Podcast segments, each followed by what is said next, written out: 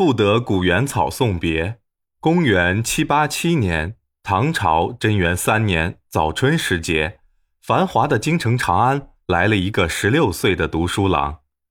高大繁华的亭台楼阁，热闹非凡的大街，川流不息的人群，都令他眼花缭乱。但他没有心思去浏览这都市的风光，只是左顾右盼，逢人便打听诗人顾况的住处。顾况是当时京都名士，又是朝廷中的著作郎，也是当时诗人们崇拜的偶像。经过多处打听，中午时分，他终于找到了顾况的家，见到了这位白发苍苍、大名鼎鼎的诗人。年轻人走上前去，毕恭毕敬的行礼，并把一卷诗稿送上，请老诗人指正。顾况打开诗卷，见上面工整的书写着“白居易”三个字，便认真打量这位闯上门来的陌生少年郎。他捋了捋胡须，问道：“少年芳龄几何？”白居易忙回答：“十六岁。”老诗人又问。祖籍哪里？太原。老诗人又笑了笑，哈哈，这么说你是从太原而来？不，祖籍太原，寄居江南。我是从江南而来。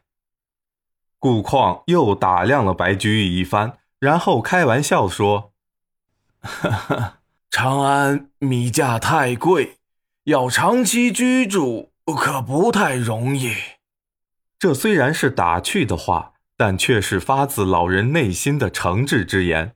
这些年来，到京都长安拜访求学的人非常多，可是没有几个在长安站住脚的。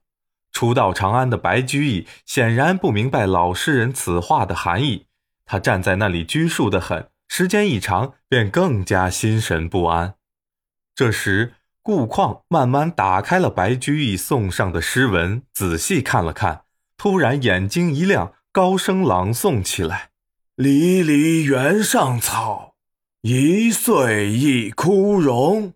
野火烧不尽，春风吹又生。”好诗，好诗！顾况高兴的大声惊叹道。他笑容满面，走到白居易身旁，轻轻拍打着他的肩头，说。哈 哈少年十六岁能写出这样的好诗，要在长安住下去也是很容易的事。